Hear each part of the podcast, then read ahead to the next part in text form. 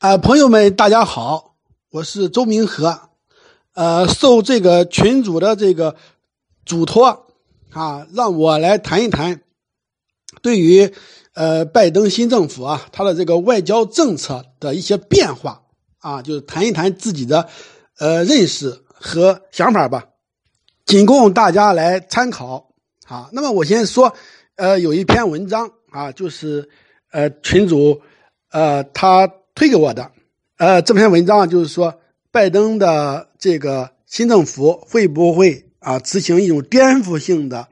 呃，一种外交政策呢？呃，或者说延续川普主义、川普这种路线呢？啊，呃，这篇文章就是说，呃，这个介绍了这个拜登的一些呃主要的主张理念，啊，因为拜登嘛，他属于一个老政治家，哈。就是说，他外交经验也很丰富嘛。他就是说，有五十多年的这种外交经验。呃，拜登长期担任哈参议院外交事务委员会的这个主席，在八年的这个副总统期间啊，他也是协助奥巴马总统啊，就是制定啊美国的这个外交政策。然后他。现在来说，组建了或者说召集了有一千多人的这样的一个，呃，外交班子吧，啊，应该说这个人员就是空前的啊。其中主要的一些人员包括啊，安东尼·布林肯，啊，杰克·沙利文，苏珊·赖斯，米歇尔·弗洛诺伊，啊，按照拜登他自己的呃这个说法吧，他说，呃，美国啊要领导好世界。啊，就是说，当然了，美国因为他这个实力啊，呃，具有一种特殊性嘛，是吧？天然的，他叫担当这种领导角色，啊，就是说，美国要很好的担负起这种领导世界的角色，啊，他就首先需要啊，把自己做好，啊，就像我们中国古代有一句话，叫“欲正人者先正己”，啊，那么我们看到在川普时代，啊。美国没有政绩啊，所以说，呃，跟很多盟友都闹翻了啊，就是然后，对于世界很多国家来说，对美国的这种恶感、反感啊，都大为上升啊，包括对于国际组织啊这样一种破坏啊，包括他的退群行为嘛，都这样不负责任的行为啊，在人权理事会啊，在气候呃这种组织方面吧，啊，美国。呃，都放弃了自己的责任，甚至说是一种肆意妄为啊，因为这样是非常危险的。就是说，这种比如在气候方面的这种不作为、反作为，这将是这种灾难性的结果啊。所以，我觉得拜登的这个理念是可以理解的，而且也在我的预料之中，而且我也觉得我支持他这种理念啊。他有点像攘外必先安内啊，这为什么呢？实际上也有也与这个，呃，川普对美国威信的这种破坏，啊，对于世界关系的这种破坏有关系，啊，然后呢，包括对疫情的这种应对的失利，以及由此带来的这种经济的大滑坡，啊，还有这种对美国民众的这种煽动，啊，造成这种大的撕裂，社会的大撕裂、大动荡，啊，所以说，美国实际上。面临着啊非常严峻的问题啊，所以说弥合这样的一种撕裂啊，然后恢复国家的元气啊，尤其是重塑民主的价值，提升人们对民主的这样的一种信心，实际上这些都是任重道远啊，实际上也是啊当务之急。所以说吧，拜登他就应该哈，或者说他这个新政府。啊，就应该啊，首先说还是要回到啊这个国际舞台上来，哈，担负起一个积极的角色啊，跟盟友修复关系，然后比如说，就算是跟一些所谓的呃较为关系恶劣的国家，也要进行一定程度的经济合作，尤其是环境气候方面的合作啊，因为这个是非常重要的。实际上，我说经济问题也非常重要，经济上的合作也非常重要。川普的这种做法，啊，这种打贸易战的做法，实际上啊，它是有很大的伤害的。为什么这样说呢？实际上我自己是有很深的，或者说是比较有体会的，啊，就是说你靠打贸易战，哈，这种它不治本，甚至来说它可能也不治标，啊，因为你比如说你要缓解这个贸易逆差，哈，你只有提升你自己国家的这种竞争力，啊，这种创新能力、竞争力，啊，然后你才能真正实现，就是说这种贸易逆差的这种缓解。包括你能增加你的优质就业，哈，提升你的创新能力，啊，但这是一个艰苦的工作，长期的工作，啊，这是一个奥巴马时代开始做的一个工作吧，啊，但是被川普给破坏掉了，所以说拜登新政府他就应该啊，就是接过这个接力棒，奥巴马时代的接力棒，哈，就说打铁需要自身硬，啊，你靠打贸易战是没有用的。啊，你迫使人家，迫使中国比如说购买你的商品，啊，你迫使他购买你的大豆啊什么的，其实这这点是杯水车薪，而且增加了这种对抗性啊，然后还有一种破坏性，呃，可能大家都比较关心吧，就是对华关系吧，啊，拜登认为就是说跟中国要增加对话什么的哈，我觉得这是可以理解的，啊，保持这种竞争关系啊，你要有一个很好的竞争啊。啊，或者说你在竞争当中占据优势地位，我说了，你还是要靠你自身的这种实力，啊，这种制造业的实力、科技水平的实力，然后跟中国的这种关系啊，它是慢慢的在发展啊，你或者你的这种贸易逆差，慢慢的才能得到缓解，啊，你突然打贸易战这样是不行的啊，你比如说有人说，哎呀，打贸易战，呃，收了中国好多税，哈，我说这是纯粹可笑的。为什么呢？那征的那些税，实际上也是美国人买单的啊，它等于征了美国人的消费税，实际上还是不利于这个普通的消费者，实际上还是是一种非常不公平，对普通人来说是非常不公平的啊，扩大了贫富分化，这跟那个增加消费税啊，它是一一类性质的，所以买单的还是美国人啊，而之所以美国人要买中国的商品。还是因为美国制造业自身是不行的啊！如果你制造业自身很很厉害啊，你干脆就不买了，就就就完了呗。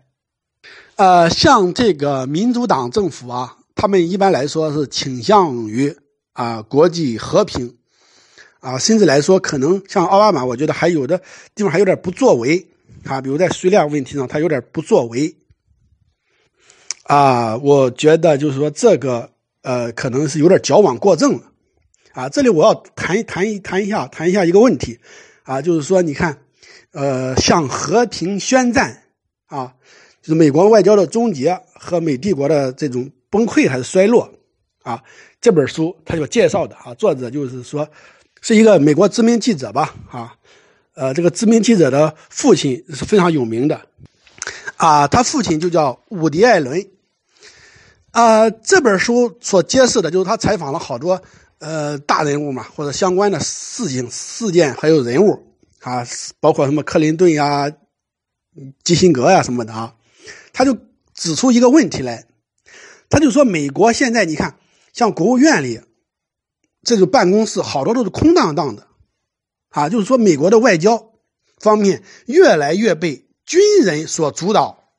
啊，这点大家注意啊，文职人员靠边站，啊，这是一种非常危险的倾向。啊，美国的外交哈越来越被军人所主导，就是说，从我们中国文历史上来看哈，你比方说文人靠边站，然后这种军人啊军头们，他们就是说啊这种话语权啊，就是说占据了优势的话，就是说就会有一种啊好战的一种气息哈，一种强硬的一种姿态。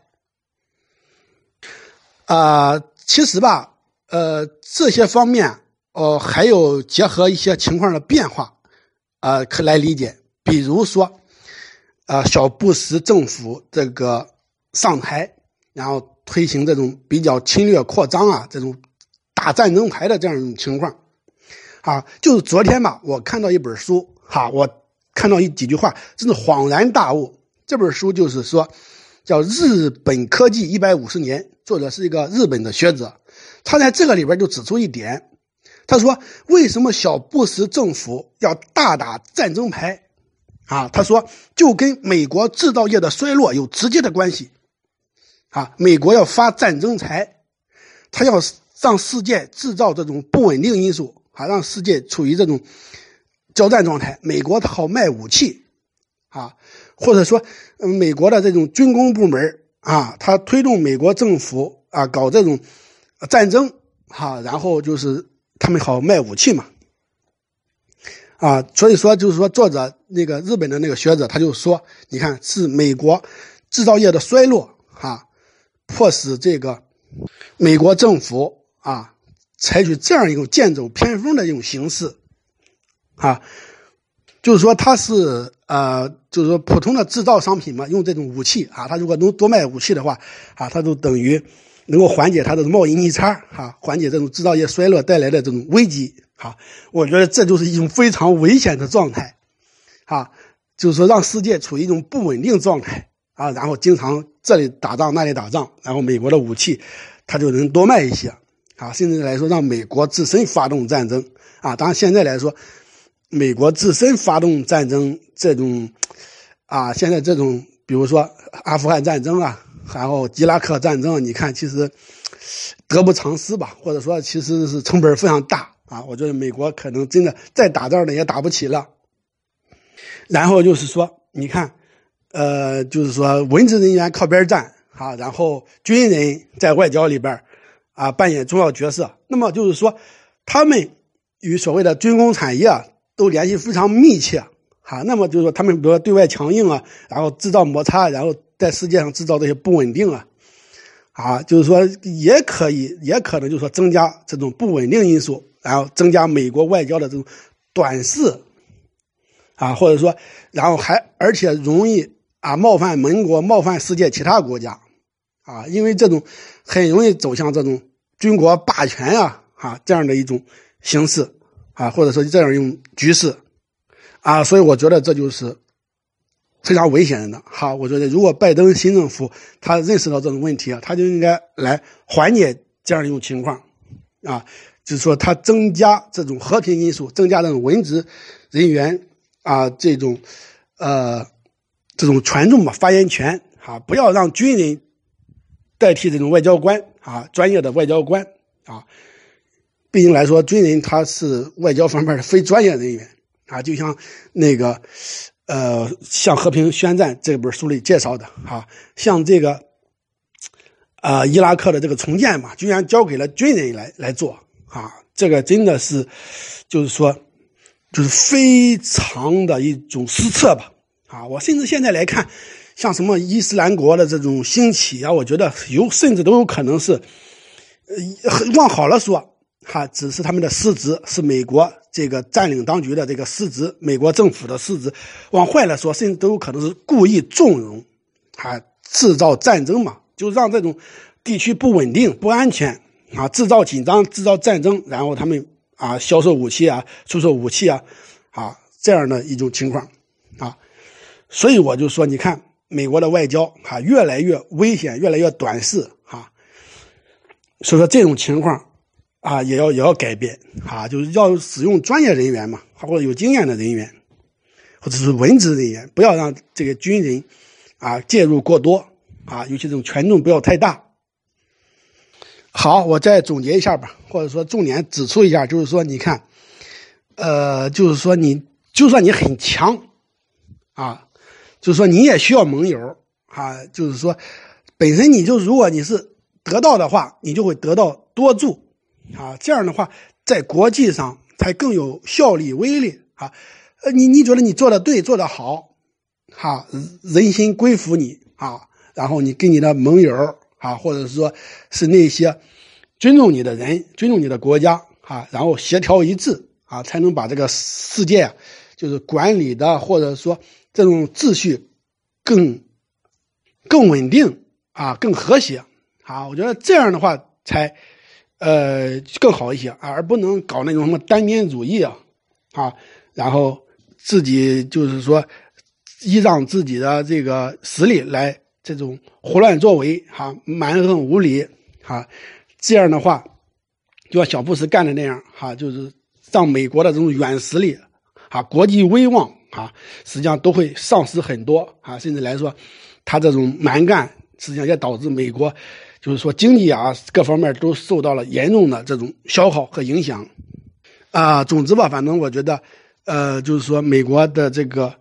新政府他的外交来说，实际上重要的还是要把国内的问题解决好，